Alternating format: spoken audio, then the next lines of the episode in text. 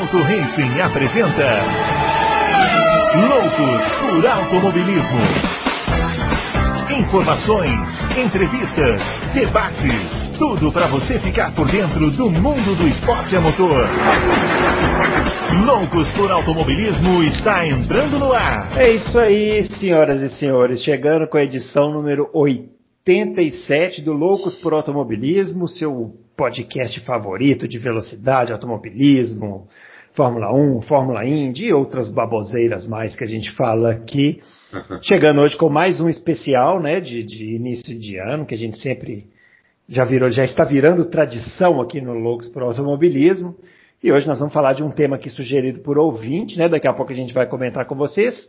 E antes da gente começar já o, o, o a falar do a falar do, do tema do especial, chamar primeiramente o grande Adalto, para a gente explicar mais uma vez, né? A gente já explicou lá no texto, né, Adalto, como é Isso. que a gente vai fazer o programa a partir de agora. Mas a ideia é a gente fazer. O, Loucos, o ouvinte do Loucos para Automobilismo é um privilegiado, né? Porque ele vai ter não um, mas dois Loucos para Automobilismo durante a semana, né? Dois loucos, dois loucos. Grande Bruno Aleixo e grandes confrades. Então, nós vamos mudar o esquema aqui. Há muitos anos que a gente já, já queria fazer isso. Mas é, agora surgiu a oportunidade. Então o esquema agora aqui, em vez de ser um loucos, por semana vão ser dois loucos, mais curtos. Mais curtos, porque é, acontece que muita gente. O que, que faz? O pessoal gosta muito de baixar, a maioria, né? A maioria não ouve no, uhum. no próprio site ou em algum desses agregadores que a gente coloca. A maioria baixa o programa, né? Baixa em algum dispositivo, sei lá o que. É, e ouve, ouve, põe no, no, no, no, naqueles iPods, sei lá, do, como chama isso, e vai ouvindo. Alguns, muitos ouvem no carro, muito, muita gente ouve na academia, que vai depois do trabalho, gente ouve no ônibus, gente que gosta de chegar em casa e ouvir, mas daí tem a patroa que reclama, porque tem, tem a novela, tem o jornal, caramba. Então vamos fazer dois mais, mais curtos. É, a gente faz sem perguntas, e no, no seguinte a gente faz com perguntas e o pessoal faz as perguntas que quiser. Faz as perguntas, inclusive, do que a gente falou, pode, porque hoje a gente pode falar coisas que o pessoal não entendeu direito, ou pode deixar de passar alguma informação, ou sei lá o que, o pessoal pode discordar, ou concordar e acrescentar mais alguma coisa.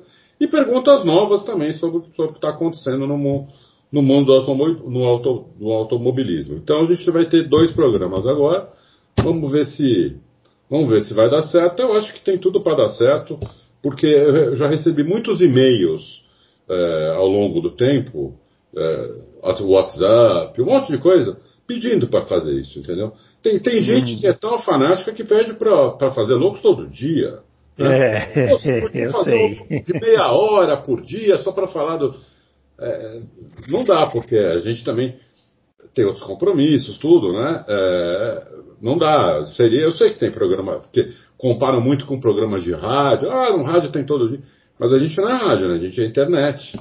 A gente faz é o podcast como se fosse um rádio, mas acho que duas vezes por semana já tá bom demais. Vamos ver que, vamos ver o que a galera acha, né, Bruno? É, eu, eu acho legal porque a gente a gente faz um programa de aproximadamente duas horas, né? Na verdade, a duração não vai mudar. O que acontece é que vai ficar mais organizado e mais fácil todo mundo ouvir, porque Hoje a gente faz a pauta do programa, tem muito assunto para falar e a gente recebe uma média aí de umas 60, 70 perguntas e tenta fazer a maior parte dessas perguntas durante o programa. Então fica meio uma salada, né? É, é. A gente não consegue muito tratar aí. É, muita gente às vezes reclama, ah, mas o Bruno não lê a pergunta inteira, aí fica sem sentido. É porque é muita pergunta misturado com muito comentário, então fica meio confuso. Então a gente vai fazer assim: a gente faz o programa, grava na terça-feira, fala o tema que a gente tem para falar né? E depois na quinta-feira a gente volta para só esse de quinta-feira é só para responder pergunta. Então, você tem alguma pergunta complementar, e o legal é que você pode fazer pergunta em cima do que a gente já falou.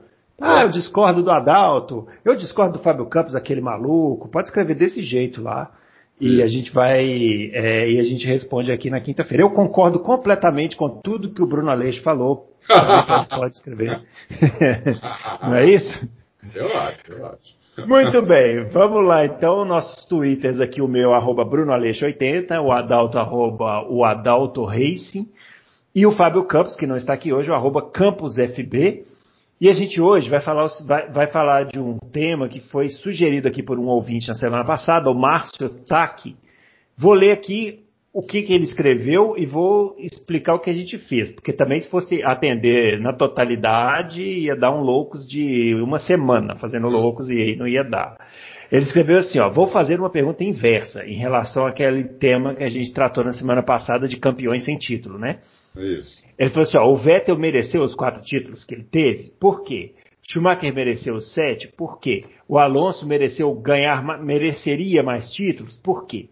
Então, quer dizer, ele quer que a gente faça um, um recorte aí desses grandes campeões. Aí o que, que a gente fez? Vamos falar dos multicampeões. Mas se a gente for falar multicampeões assim, na acepção da palavra, né, Adalto? É. Quem tem mais de um título é multicampeão. É. Então a gente ia gastar aqui muito tempo para falar de todo mundo e tem vários pilotos. O Fábio, o Fábio e o Adalto, por exemplo, fizeram um programa na semana no, na semana do, do, a última semana de 2020, de 2020, no qual eles falaram do Senna, do Piquet, do Jack Stewart, do Emerson, já exploraram tudo isso aí, né? É. Então a gente estabeleceu o critério aqui é o seguinte: quatro títulos para cima. Quem ganhou mais de quatro títulos? Ganhou quatro títulos ou mais. Isso. E aí sobrou uma quantidade menor de pilotos, sobrou o Fangio, o Prost, o Vettel, Schumacher e o Hamilton. Então nós vamos falar e vamos responder essa pergunta. Esses caras, cada um deles mereceram todos os títulos que eles ganharam, né? É uma é. pergunta interessante. Eu nunca tinha parado para pensar nisso. Será que mereceram? Será que não mereceram? É. E o Adalto já, o Adalto já, já, já confessou aqui antes de começar o programa que ele deu uma estudada na questão do Fanjo, porque Sim. é o mais difícil, né, Adalto? Ah, porque mas... nem eu nem você vimos o cara. Então, é. é. difícil dizer se mereceu todos ou não, mas a gente pode dar uma pincelada aí, né? Pincelada, é. é o, o, o, Fábio e o Bruno continuam me sacaneando porque eles dão essas ideias tipo uma hora, uma hora e meia antes da gente gravar. Né? Então, é, o velho aqui não tem memória da, das melhores, então eu tive aqui um tempo, um pouco tempo para dar uma pesquisada no, no Fanjo, além do que eu já tinha pesquisado antes. É, inclusive eu vou até depois, eu vou até sugerir o pessoal assistir um vídeo que eu achei muito legal sobre Fangio, feito inclusive pelo, por brasileiros, é, uhum. que é muito legal esse vídeo aí, dá uma boa resumida, é um vídeo curto inclusive, tem 12 minutos só, mas dá uma resumida muito boa é, sobre o Fangio. Né? É, tudo que eu li né, durante esses anos todos e vi algum. Tá, tá bem resumido nesse vídeo, tá, tá muito bem feito. Tem um é. documentário também, né, o, o Adalto? Ah. Até já foi, já foi é, sugerido aqui para nós, mas a gente vai fazer um, um, um dos especiais aqui, já antecipando, a gente vai fazer um dos especiais aqui com dicas aí de, de, de filmes sobre automobilismo e tal. Isso. Mas tem um documentário sobre o Fangio na Netflix, chama O Rei das Pistas. Eu ainda não vi, pretendo ver pra, antes de, de da gente fazer esse programa especial aí de cinema, mas tem esse documentário aí para quem quiser. Ah, eu tô vendo um documentário agora, porque agora que eu tenho TV Smart TV, que antes eu não tinha. Uh -huh. Antes eu tinha TV normal, Quer dizer, é, é, essas, essas fininhas, mas normal. É, e agora que eu comprei uma TV dessas Smart TV, que eu tenho uma TV que dá para ver a internet. Então eu tô todo deslumbrado. Já tô vendo um, uhum. comentário que me que me indicaram. Hum. Grand Prix Driver é sobre a, o começo da temporada 2017 da McLaren que tem, ah, é, tem naquele Prime Video. Aham. É, oh, legal. É bem legal porque mostra a dificuldade da montagem de um carro de Fórmula 1. Eu não vi, né? Eu não vi ele inteiro ainda, mas é um documentário rápido, são só quatro episódios, assisti três. Hum, é quando o Van Dorme, é quando o Van Dorme, coitado, estreia na Fórmula 1 do, do, do lado do Alonso, da, da, da, né? Dá até pena. Uhum. É, Aliás, a gente podia falar do. Além, além desses multicampeões, Brunão, vamos Uhum. tentar responder do Alonso também, que ele pediu. Vamos, lógico, claro. Aqui, aqui o ouvinte manda. Manda. Então, sem mais delongas, vou, vou falar É. um pouquinho sobre o Fanjo. O Fanjo, Uhum. ele, pelo, por tudo que eu, que, eu, que eu vi, estudei, li, o caramba, né, então é, são informações de terceiros, não são informações minhas, não é impressão minha, Uhum. mas o, que eu percebi é o seguinte: o Fanjo tinha muito conhecimento mecânico, o Fanjo, o Fanjo começou como, como um mecânico de, de, de carro, de loja, de, de oficina, em- Uhum. não sei nem se foi na cidade onde ele nasceu ou se foi em Buenos Aires, com 12 anos de idade. Naquela época as pessoas começavam a trabalhar muito cedo, né? Uhum. Meu avô, por exemplo, ele largou a escola com 10 anos de idade para ir trabalhar. né? Então, é, meu avô só tinha até o quarto ano primário. Então, o Fanjo também largou a escola para ir trabalhar com 12 anos de mecânico. E trabalhou um tempão, mas o que ele gostava mesmo era futebol. Ele queria ser jogador de futebol, Fanjo, não queria ser piloto. Uhum. Nem tinha, nem tinha muito automobilismo na época, era uma coisa muito incipiente ainda, né? É, Ainda mais na América do Sul, né? Ainda mais na América do Sul. E o que tinha aqui tinha, eram umas corridas de longa duração. Ele, inclusive, uma das primeiras corridas que ele participou foi uma que ia até o Peru e voltava. Quer dizer, uma corrida absurda, diz que 10 mil quilômetros de corrida, né? Demorava Eram corridas de milhagem, né? Era diferente de circuito fechado, né? É. É, aí ele acabou indo. Ele foi pro exército, né? É, Foi, foi servir o exército e o pessoal lá viu que ele dirigia tão bem carro que o, o general do, exército quis que ele fosse motorista dele, do, do general.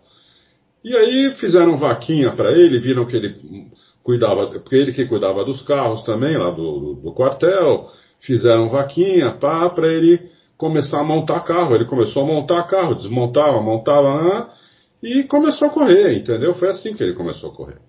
E aí o cara era bom demais e tinha um talento natural, né? Porque na época, como não existia preparação, não existia kart, não existia nada disso, né?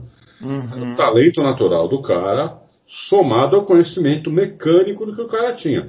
Então, o cara sabia exatamente, como o cara que montou o carro, ele sabia onde, onde o carro era mais frágil, onde o carro era mais forte, o que, que ele podia fazer com o carro, o que, que ele não podia. Então, o Fan- o Fanjo tinha muito essa, esse entendimento do, do, do- do carro, assim, completo e por peça por peça, porque ele realmente montava o carro inteiro, do nada. Imagina você, você Uhum. entrar num galpão e você tem um carro toda, totalmente desmontado, né? com todas as peças soltas, e você montar tudo aquilo, até formar um carro completo. Né? O, cara, o cara realmente, o cara eh, adquire uma expertise que pouca gente tem, né? É, claro. Pouca gente tem, né? Então, ele us- usando isso, mais o talento natural que ele tinha, né? Do traçado, de achar o, o traçado certo, né? É, porque na época também as pistas eram também muito incipientes, a maioria era pista de rua, é, e, e- e quando tinha pista que não era de rua, as pistas não tinham zebra, não tinham área de esca... A pista acabava na, assim, na- no mato, né? não, era- não era nem grama podadinha, no mato alto. É, o cara saía da pista batendo um poste, né? É, batia em poste, batia, batia em muro de casa, quer dizer, Uhum. era uma coisa realmente tinha que ser muito preciso ali para não para não morrer. E, e ele que cunhou aquela frase, realmente alguém falou isso no último Loucos, aquela frase que você tinha que correr o mais devagar possível é do Fanjo. Uhum. Eu pensei que fosse do, do Stuart, Stewart. é, mas é do Fanjo essa frase. Né? Então o Stuart usou essa frase também, porque eu lembro do Stuart falando isso. Mas Uhum. o Fanjo tinha usado, pelo, pelo que eu vi hoje, o Fanjo já tinha usado isso é, quase 20 anos antes. 20 anos não, uns 15 anos antes também. Então é isso, eu acho que ele mereceu todos os títulos que ele ganhou. É, na verdade, eu acho que assim, quase todos os campeões mereceram os títulos que eles ganharam. Até os que ganharam um só. Né? Se você vai lá e marca mais pontos, você merece ganhar o título. Ah, mas eu mais para frente, mas eu acho que tem exceções nisso aí. Não, mais para frente nós vamos chegar lá. Toda regra tem suas exceções. Não, lógico. Ah. Toda regra tem suas exceções, nós vamos falar delas aqui. É. Mas assim, de um modo geral, 90%, 80% das vezes, o cara que ganhou merece, mereceu ganhar, entendeu? Com, é. com as exceções que nós vamos falar. É. Agora, curiosidades aqui para a gente passar para o próximo, pro próximo da lista. Ó. O Fanjo, ele disputou oito temporadas de Fórmula 1. Aí você fala, putz, então ele deve ter muitos grandes prêmios né, na carreira. Não, ele tem 52 grandes prêmios. Você vê como era diferente né, na, é. naquele tempo. 52 grandes prêmios são duas temporadas e meia aproximadamente aí do que tem hoje, né? É. Na, na Fórmula 1. E todos os títulos do Fanjo ele ganhou com mais de 40 anos. Veja também que interessante isso aí, né? Ele tinha mais de 40 anos. Ele no, começou no... com mais. Ele foi para Europa? É, ele, ele começou com 30. A primeira temporada dele, que é em 1950, ele tinha 39 anos. Ele ah. chegou na Fórmula 1 com 39. É a idade que o pessoal começa a. É a idade que o pessoal para, né? Basicamente. É. É. E a idade que ele começou. Então... Teve, teve o apoio do governo também. Uhum. teve um apoio do governo que é, no, no, vídeo que eu vou que eu vou sugerir depois não fala isso, mas isso eu sei. Ele teve apoio assim direto do governo uh, argentino para ir para a Europa e o governo pagava tudo para ele, entendeu? É. Uh, você vê que o dinheiro já era importante desde. Hum, claro. É. Não é que o dinheiro fosse muito bem. Importante. Muito bem, vamos passar para o próximo da lista aqui, porque aí esse recorde do Fanjo ficou, virou assim uma obsessão, né? É. Os pilotos, eu, eu me lembro, o, o Fanjo, o Senna era um grande fã do Fanjo, né? Isso. Inclusive, quando ele ganhou o Grande Prêmio do Brasil, acho que de 93, o Fanjo foi entregar o troféu para ele, aí ele abraçou o Fanjo e tal, lá no pódio, né?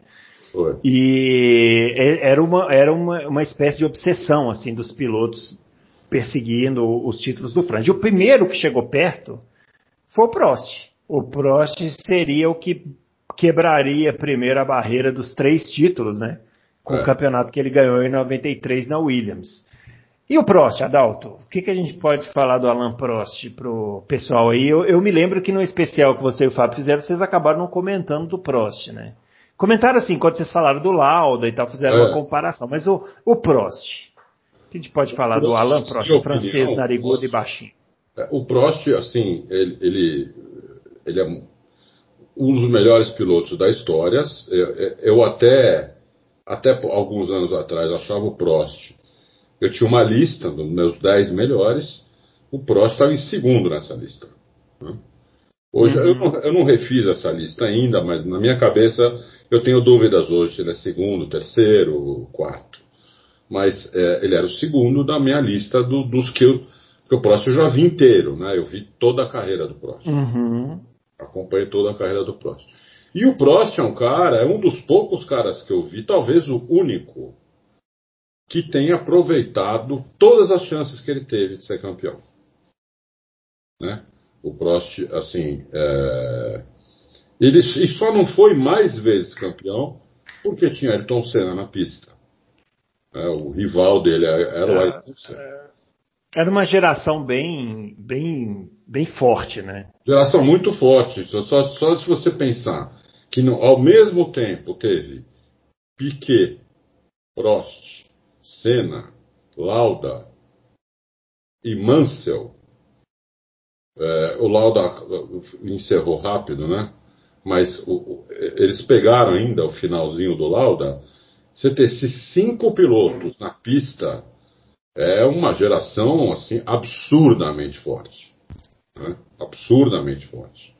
Então, é, o, o, o Prost enfrentou todos esses caras e ganhou de todos esses Perdeu, mas ganhou título em cima de todos esses caras. Uhum. Então, é, o Prost. É, ah, e o Prost pegou também o final do Schumacher, o começo do Schumacher. Sim. Porque o Schumacher estreou em 92, não foi? 91. 91. É. Então, e o, Prost? o Prost, ele ficou fora em 92, né, daquela confusão lá da Ferrari, e voltou em 93, mas ele voltou já numa condição muito formatada, né, para ele. Né? Então, ele correu duas vezes contra o Schumacher, inclusive. Uhum. Então, uhum. Naquela turma que eu pus, pode incluir o Schumacher também. Porque ele pegou o finalzinho do Lauda e o comecinho do Schumacher. E pegou, e pegou o auge do, do, do Senna, do Piquet e do Mansell. Sim. Que são três, três pilotos espetaculares, né? O, Mansell com aquela mega velocidade dele, é, o Piquet com piloto completo, né? E o Senna, assim, aquela coisa do outro mundo. Então, é, o Prost, para mim, tem todos os méritos é, dos quatro títulos dele.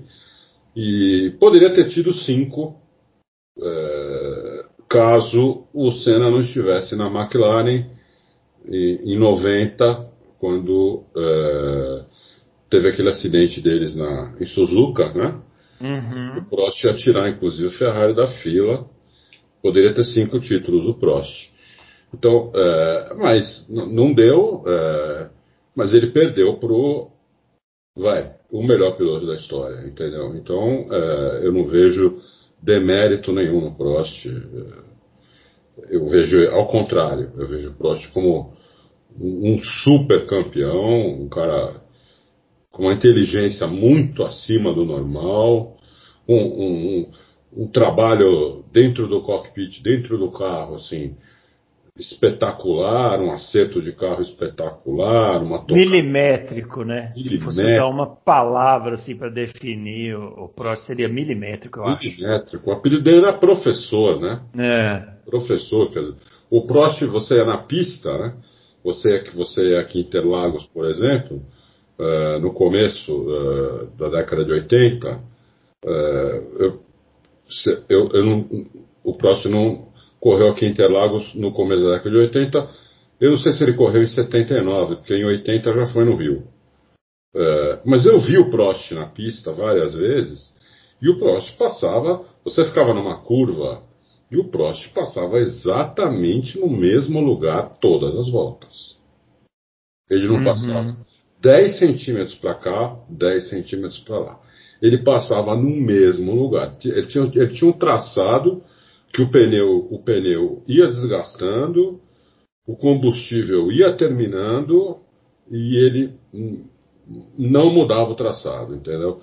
E era sempre aquele traçado clássico, usando toda a pista, sem fritar pneu, sem detonar o carro, sem de, derrapando muito pouco, parecia que ele estava andando num trilho.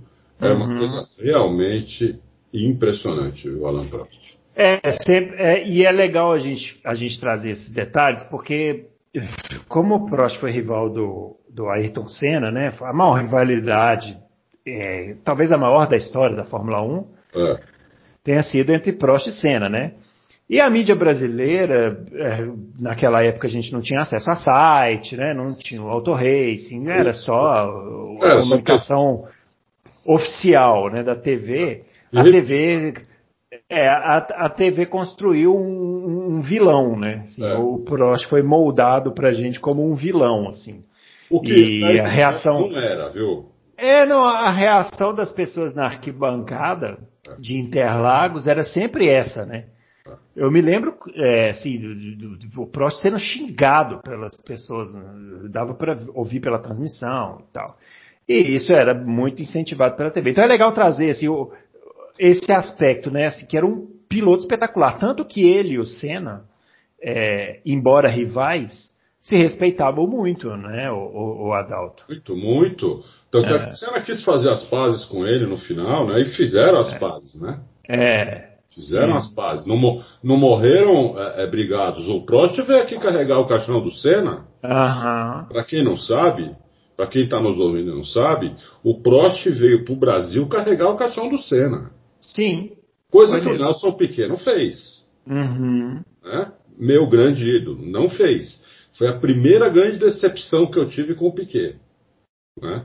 É. Eu, piquetista roxo, na época eu pensava assim, olha, para torcer mais que pro Piquet do que eu, só a mãe dele. Só a mãe dele. A mãe é a esposa. É, a mãe é Será? esposa. É, é, Será a que é a esposa? Não sei, vamos Não pensar. sei nem se é a esposa, porque ele É. é tão mulherengo que a esposa É. devia torcer pra ele se, dar mal às vezes, né? Aham. Mas é, eu nem isso, to- nem, nem, nem isso, né? Eu não torcia pra ele se dar mal nunca. Mas é, o Prost veio aqui carregar o caixão do Senna. O, o Prost virou amigo do Senna. O Prost nunca falou mal do Senna. Todas as entrevistas que o Prost deu depois que o Senna morreu, todas, eu vi muitas, né? eu vi muitas, é, eu vi pelo menos umas seis entrevistas do Prost.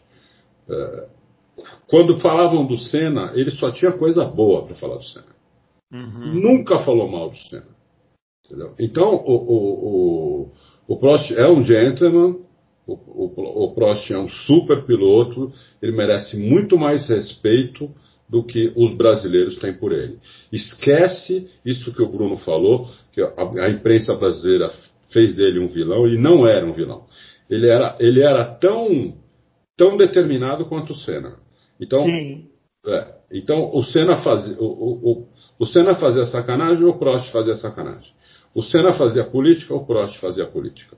Os dois faziam tudo para ganhar porque os dois queriam ganhar.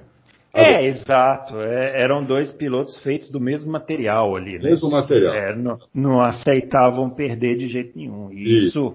gera, às vezes, certas situações que esportivamente não são muito adequadas, mas isso aconteceu com os dois, né? é bom dizer, bem, bem claramente. assim. Bem claramente. É. É. E o Prost, uma última coisa que eu queria falar dele, né? O Aham. Prost é da mesma estirpe de tocada do Fanjo, do Stuart, do Emerson, do Lauda na segunda passagem dele, onde ele ficou lento.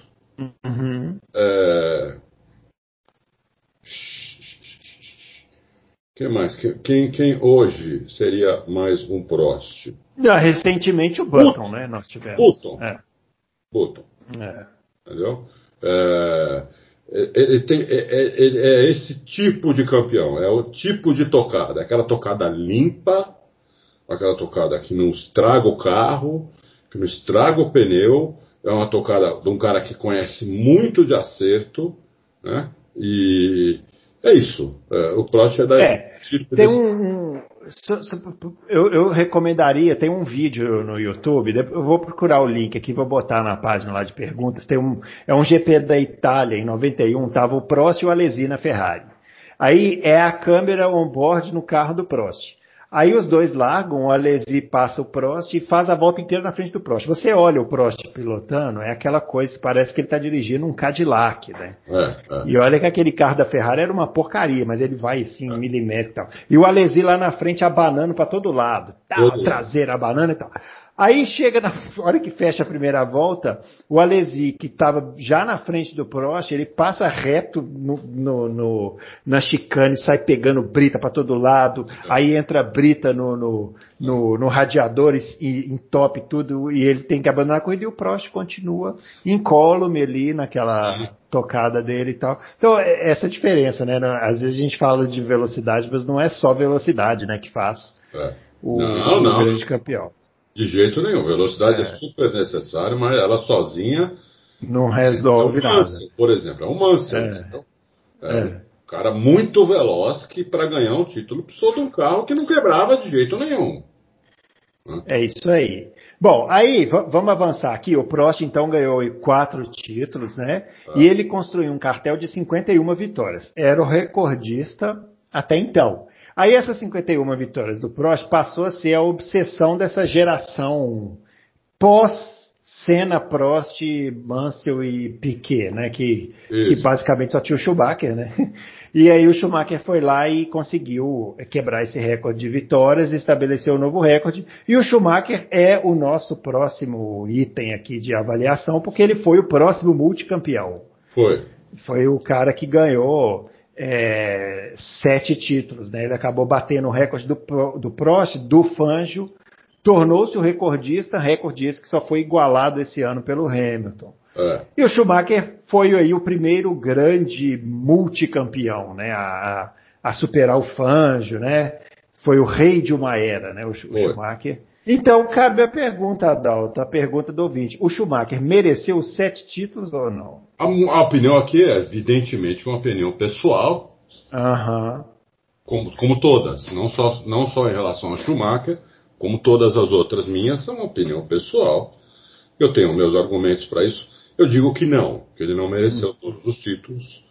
É, eu acho que na Benetton ele mereceu um título, porque o de 94 ele estava fora, o carro dele estava fora do regulamento. Um, um carro fora de regulamento, nenhum piloto merece o título. Né? Então o carro, uhum.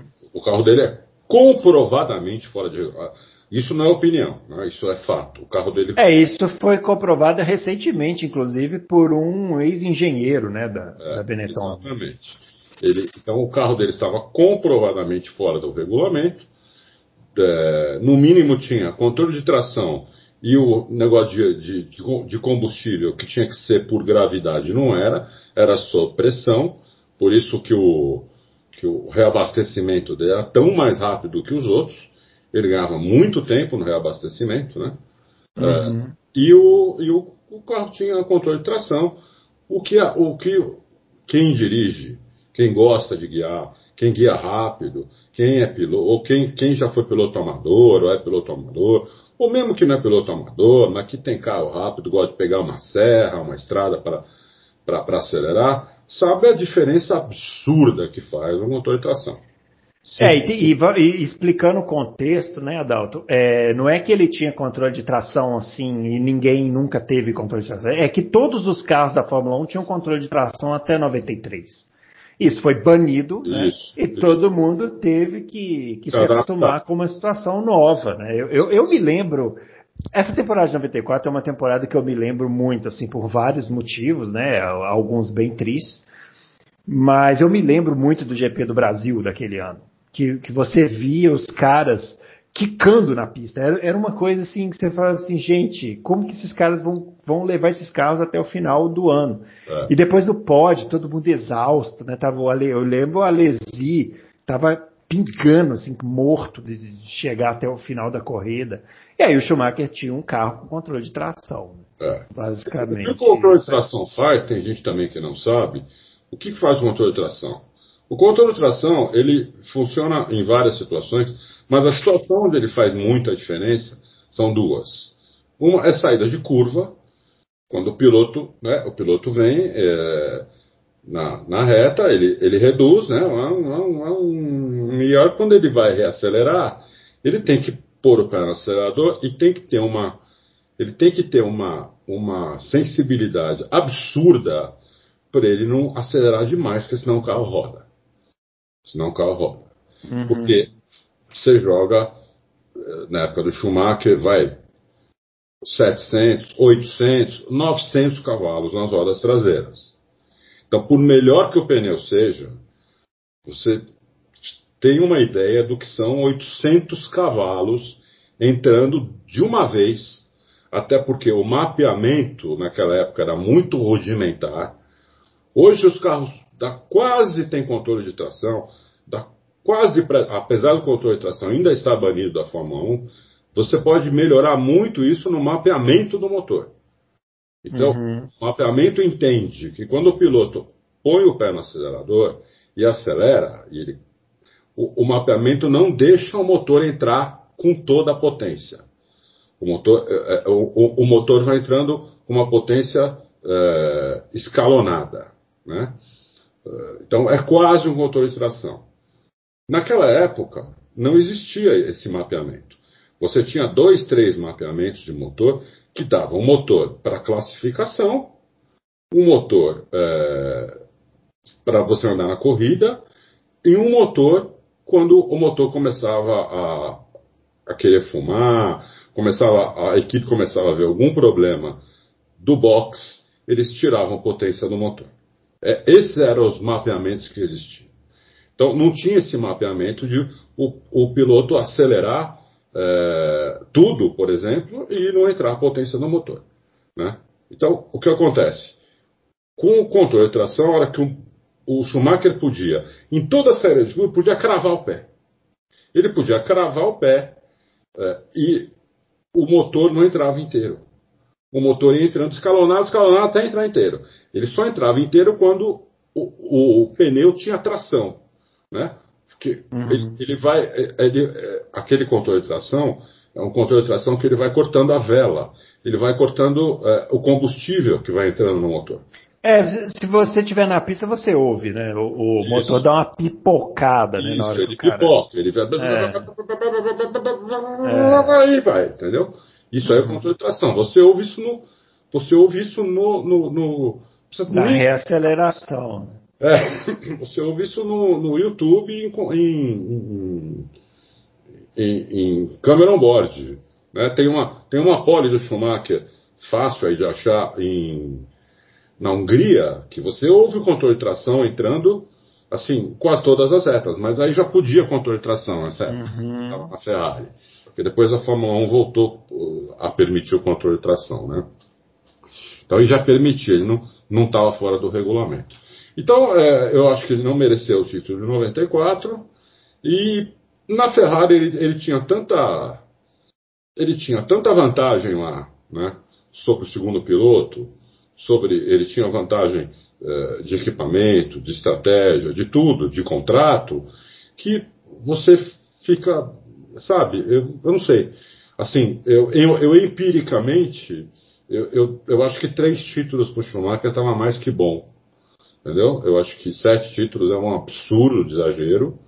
Eu, eu digo que três títulos para ele estava tava mais do que bom, uh, mais do que bem bem, bem premiado aí, né? Que é o mesmo título de Senna, mesmo título de, de Piquet, né? É, eu, eu, eu, eu, tenho uma visão assim um pouquinho diferente. Eu, eu, concordo com você sobre a temporada de 94. Eu acho que ele não mereceu. É, eu acho que a temporada de 95 é simplesmente espetacular que ele ah, fez. É, a melhor é, um, dele. É a melhor dele, é um desbunde, assim, se você for usar um termo. Se assistir as corridas, porque a Benetton em 95 recebeu o motor Renault. E o que parecia ser uma grande vantagem acabou ficando um negócio meio esquisito, o carro ficou meio desequilibrado, o motor pesado, não casou legal.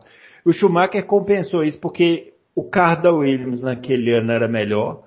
E ele fez umas corridas que são assim antológica. Tem, tem uma corrida em Nürburgring que ele faz três paradas ou contra uma do Alesi e ele vem, ele passa o Alesi na última volta naquela chicane de um jeito que é assim, você fala assim, ele tá humilhando a concorrência é. ali, né? É. Tava humilhando. O, tem uma corrida na Bélgica que ele larga em 15 sai passando todo mundo.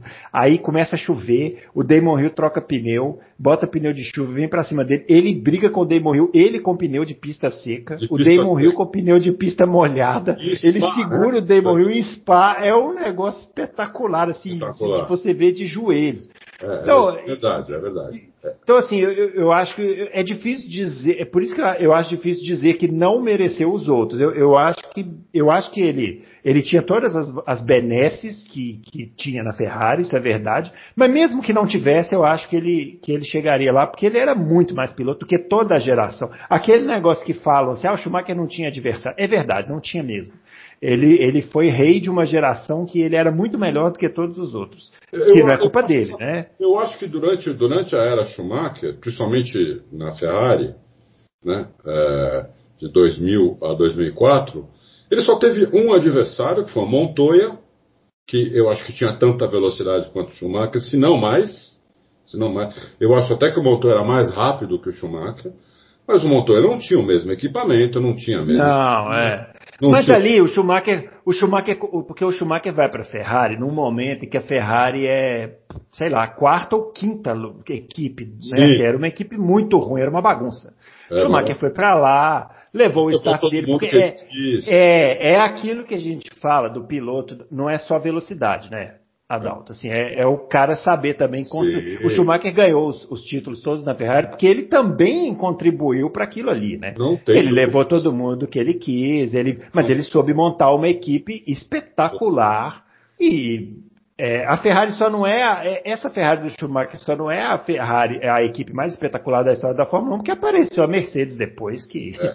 nós estamos vendo aí, né? É, é, eu vou, vou deixa eu dar um resuminho aqui como é que o Schumacher foi para a Ferrari? Porque pe, pediram isso para mim. Tem, no Twitter o Bruno Ferreira pediu. É. E Mas não... tem que ser rápido, tem, tem que, que ser rápido. falta o Vettel e o Hamilton. Tá bom, tem que ser rápido. E o Alonso. E o, o, o, o pediram também lá no Torres. O, é. o, o que ia para a Ferrari era o Ayrton Senna. Né? Uh, o, o Senna ia ficar dois anos na Williams, uh, dois ou três anos, eu não tenho certeza agora, e depois ele ia para a Ferrari. Já estava tudo certo. Uh, ele ia correr 94, 95 e provavelmente 96 na Williams, e daí ele ia para a Ferrari em 97. O Senna ia ganhar os três títulos na Williams. Eu não tenho nenhuma dúvida disso. 94 era dele, o, o, o Schumacher só ganhou, mesmo com o controle de tração, com tudo, ele ainda teve que jogar o carro em cima do Damon Hill na última corrida para ganhar o título. Sim. Né? Então o Senna ganharia o título de 94, que seria o quarto título do Senna, é, e em 95 ia ser o maior pega da história, porque foi a melhor temporada do. E foi a melhor temporada do, do Schumacher. Putz, mas agora que você está falando isso, que, que momento que a gente perdeu, hein? Que momento. Imagina. Mas Nossa. o adversário dele, que era o Damon Hill, tomava a volta do Senna. Então, Sim. vamos, né? Vamos com a. Vamos devagar com a dor. Apesar é. de 95 ser a melhor temporada do Schumacher, o adversário dele tomava a volta do Senna com o mesmo carro. É verdade. É, então, olha, olha a diferença do Senna para os outros. É, era uma coisa brutal, brutal. Então, eu acho que ia ser um super campeonato, mas eu apostaria minhas fichas no Senna. Em 96, é, a Williams ganhou. Então, o Senna lá ganha ganhar também. Aí o Senna ia para ia, ia a Ferrari. E é, não foi, porque logo que o Senna morreu, a Ferrari falou: bom, quem é o melhor piloto que tem agora? É o Schumacher. Porque quando o Senna morreu, já não tinha mais pequena pista, não tinha mais Prost, não tinha. O Mansell já estava super velho. A, a, Williams até tentou trazer o Mansell de volta da. É, trouxe, né? Mas foi uma, mais uma. É, uma ação pro, promocional, né? É. é. Não cabia no carro. Ele simplesmente não cabia no carro. É. Não, ele foi para a McLaren no ano seguinte e não pôde correr porque ele não cabia no carro. Exatamente. Entendeu? Então sobrou Schumacher. Era o Schumacher e um monte de piloto meia-boca. E o Schumacher realmente era muito bom. Então ele era muito melhor que esses outros meia-boca. Né? É, sobrou Schumacher e a Ferrari falou: vamos pegar esse cara. Só que a, a, a Ferrari começou a ir atrás dele e ele dizia não. Ele deu uns 10 não, uns 10 nãos para a Ferrari, até ele conversar com o Ross Brown, que estava com ele na Benetton. Uhum. O Ross Brown falou: sabe o que você faz? Quanto eles te ofereceram? 10? Pede 20. Pede 20. Vê o que, que eles falam. A próxima vez que a Ferrari foi, foi falar com o Schumacher, ele falou: eu, eu quero o dobro. A Ferrari parou, nós pagamos. Schumacher falou: vou pensar. Foi falar com o Ross Brown de novo. Pô, eles pagam o dobro. Ah, eles pagam? Pagam o dobro. Então fala que você quer levar a sua equipe. Como assim? Levar a equipe inteira? Não. Escolhe aqui. Tá, Benetton? Escolhe aqui. Todo os mundo. melhores, né? Os escolhe, melhores. Escolhe, a, escolhe a nata. Isso. Escolhe os seus mecânicos, seus melhores mecânicos. Né? Escolhe o, o, o engenheiro que você quer, que seja o seu engenheiro de pista. Escolhe o que você quiser. Ele não falou dele, né? Que era o chefe de equipe.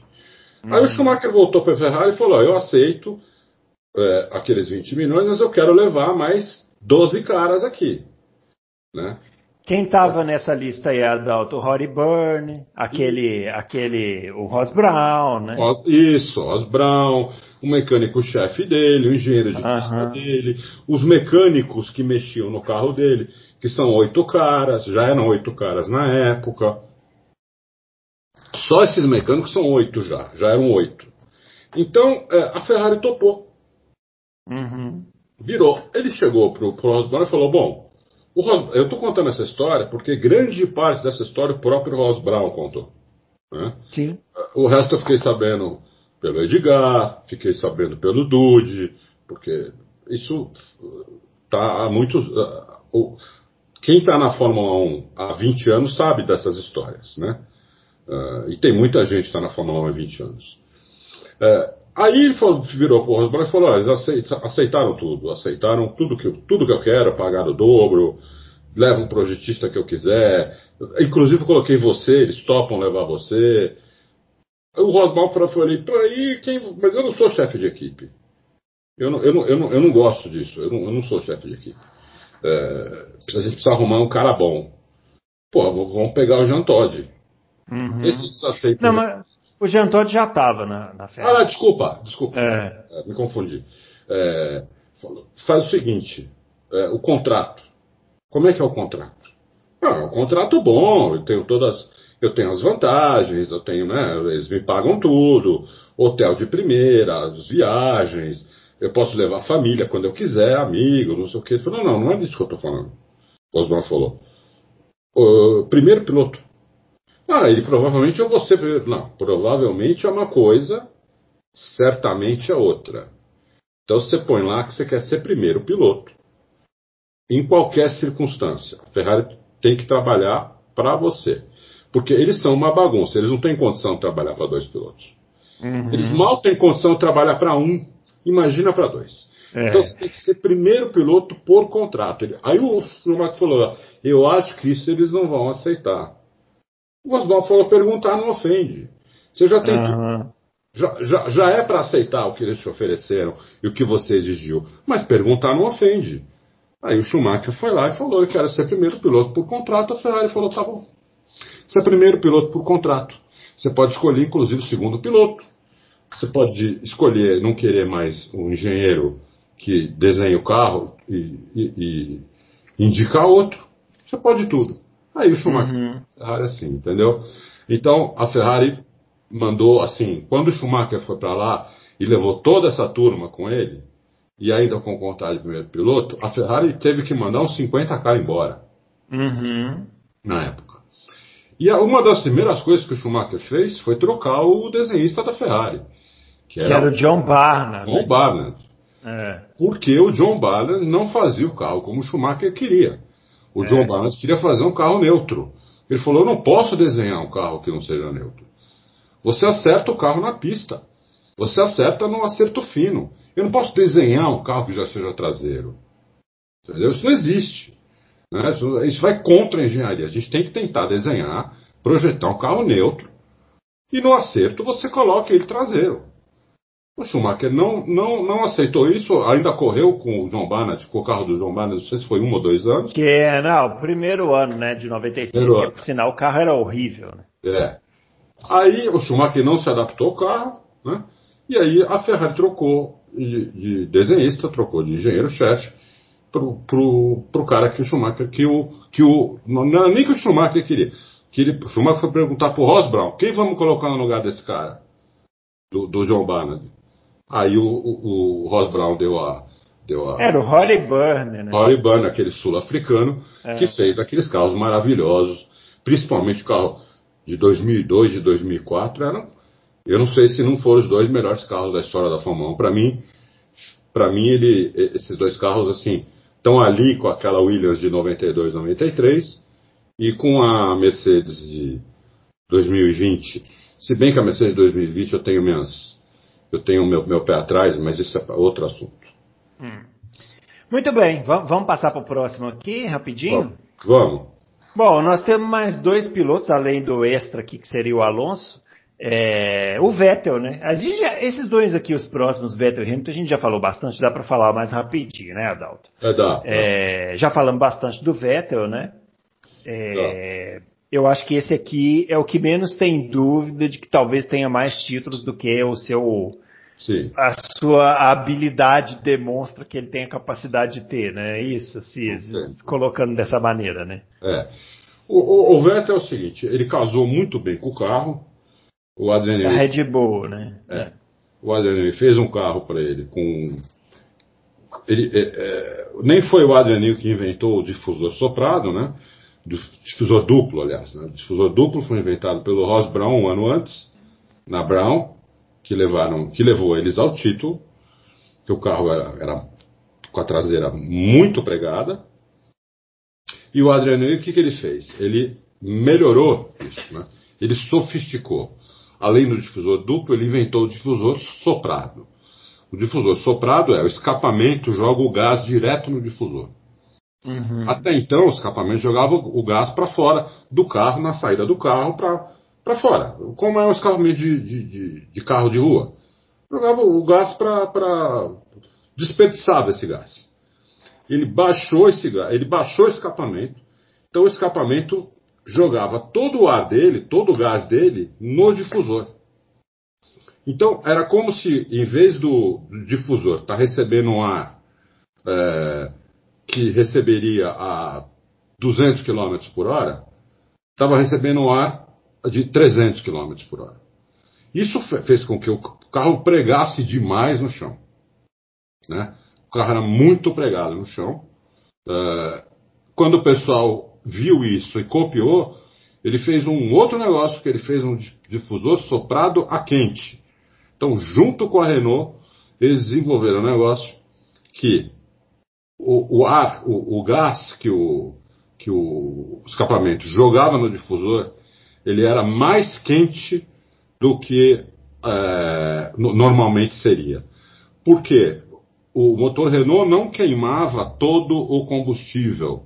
Ele deixava uma partícula, ele deixava pouquinho para ser queimado então, isso, fa isso fazia com que o gás saísse muito mais quente do, do escapamento, por isso que chama difusor soprado a quente, né?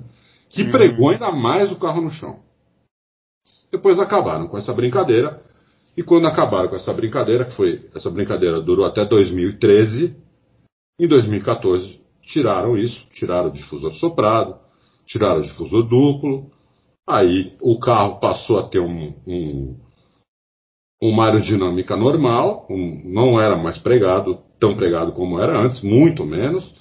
E aí o Vettel se viu como um piloto normal também, né? Isso. Não, a carruagem virou abóbora, né? Virou abóbora.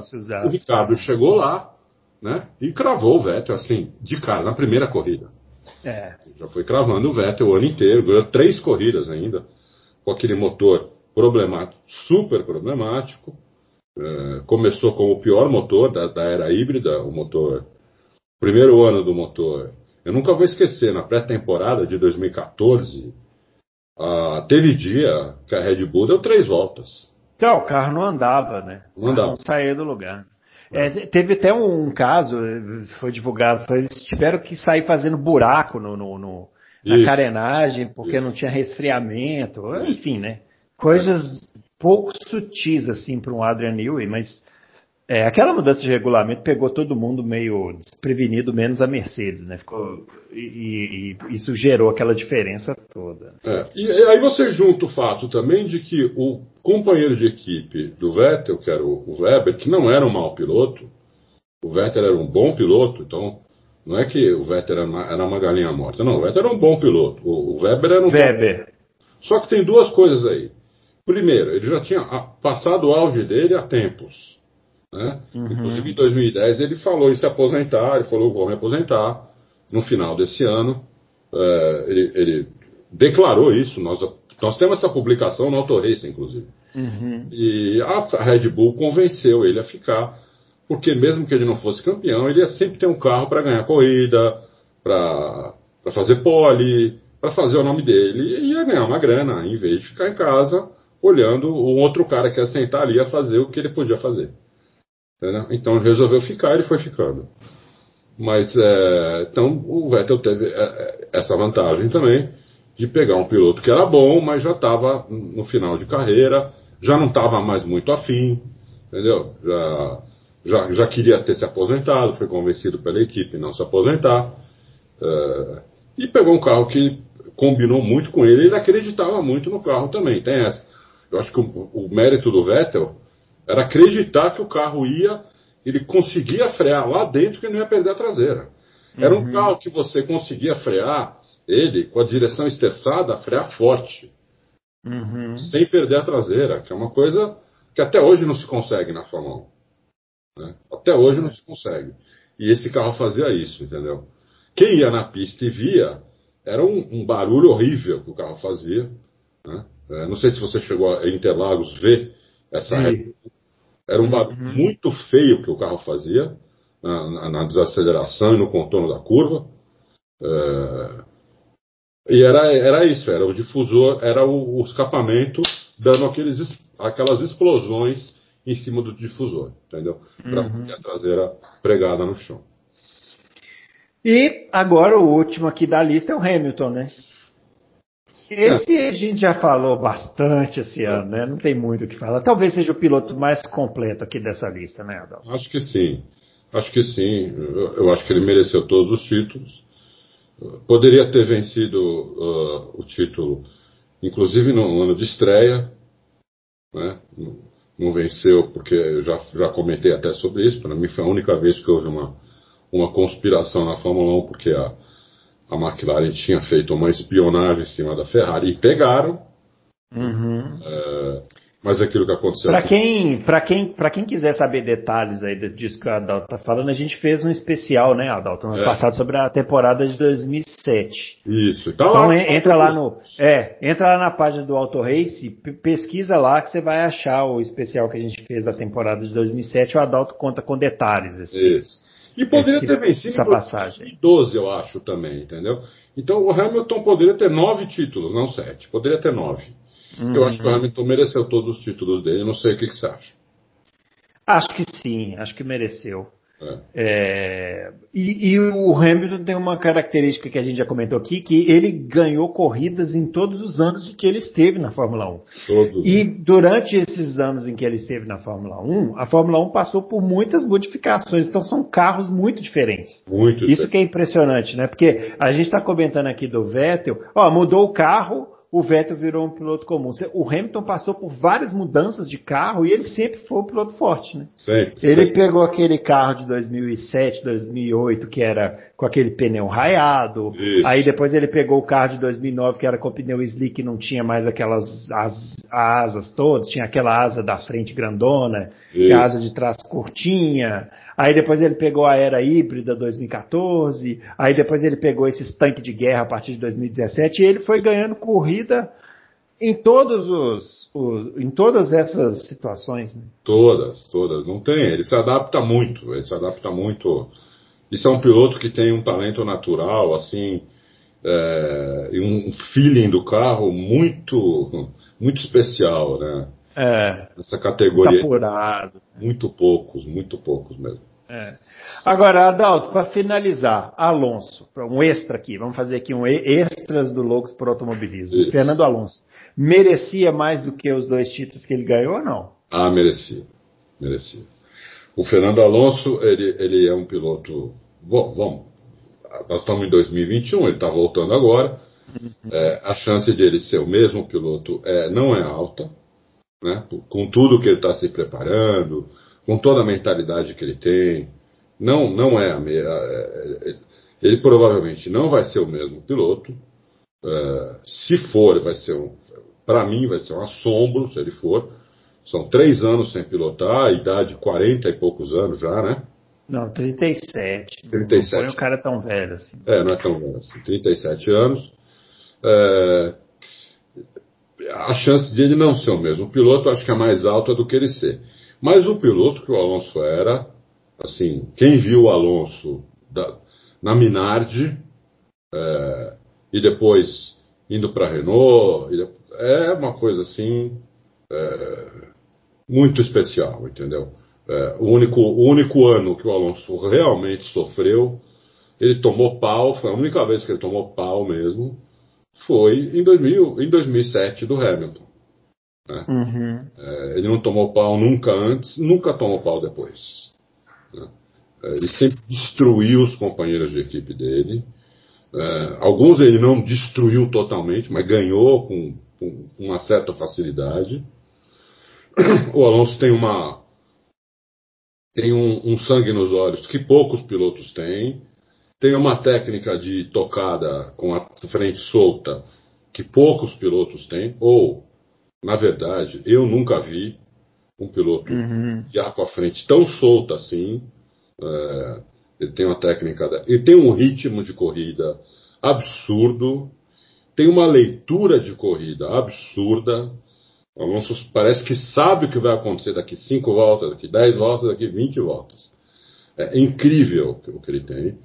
E como ele traz a equipe para ele, como ele cobra a equipe, como ele faz a equipe trabalhar do jeito que ele quer. É, algumas vezes ele exagerou nisso e perdeu a equipe, mas na maioria dos casos não. E eu acho que ele tomou algumas decisões erradas, o Alonso. Né? Ele saiu de equipes na hora errada, ele entrou em equipes na hora errada, ele deixou de estar no lugar certo, na hora certa, muitas vezes. Porque o Alonso, para mim, era um cara para ter quatro, cinco títulos. É, eu, eu, eu, diria que o, eu, eu, eu, fazendo assim uma retrospectiva da carreira, eu acho que o grande erro dele foi a, a confusão que ele arranjou na McLaren lá quando ele foi para lá a primeira vez em 2007. Sim. Se ele tivesse ficado lá, talvez a, a conversa hoje seria outra, né? Talvez a gente estivesse falando aqui do Alonso tricampeão, tetra, talvez. É, Mas o... ele... É, é. ele... ele. teve um Hamilton na vida dele, né? É, mas ele não, eu acho que ele não, ele talvez por não esperar esse ter um Hamilton, ele não soube muito bem como lidar e lidou da pior maneira possível, né? Porque o Alonso, por mais que o Hamilton tenha colocado ele no bolso no, no, no, no primeiro. Não chegou a colocar no bolso, mas foi mais rápido que ele no primeiro, no primeiro ano. Sim. O Alonso tinha reservas técnicas para dar o troco no ano seguinte, né? Sim, sim. E ele optou por uma. É, inteligência. E ele optou por uma briga generalizada que acabou tirando ele da McLaren. Sim. E aí, aí complicou que aí ele foi parar na, ele foi parar na Renault que já não era a mesma coisa. Depois quando foi para a Ferrari, a Ferrari já tinha perdido aquele toda aquela organização que o Schumacher fez, a Ferrari já tinha perdido, já tinha virado meio uma bagunça de novo. E aí, né? É. Ele não conseguiu.